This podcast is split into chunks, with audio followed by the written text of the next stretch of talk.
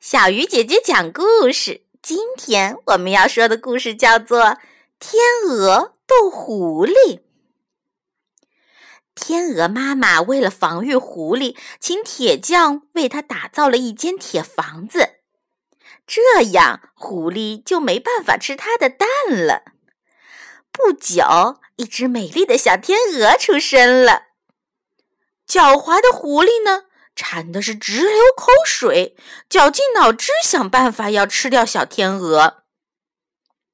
这一天，狐狸来敲天鹅妈妈的门：“天鹅妈妈，我们和好吧？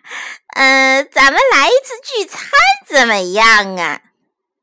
其实他想趁机吃掉天鹅妈妈一家。聪明的天鹅妈妈怎么会看不出狐狸的鬼心眼儿呢？她想了想，假装高兴地说：“好啊，好啊！可我的门坏了，这样吧，我从窗口吊你进来，怎么样？”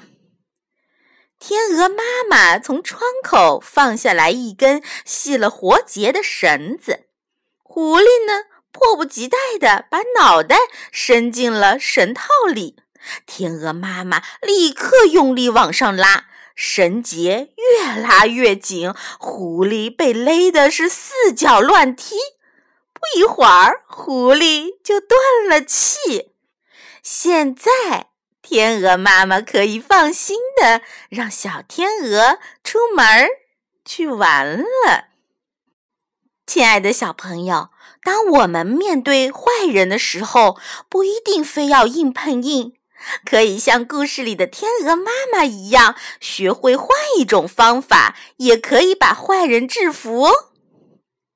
好了，小鱼姐姐讲故事，今天就到这里了，我们明天继续。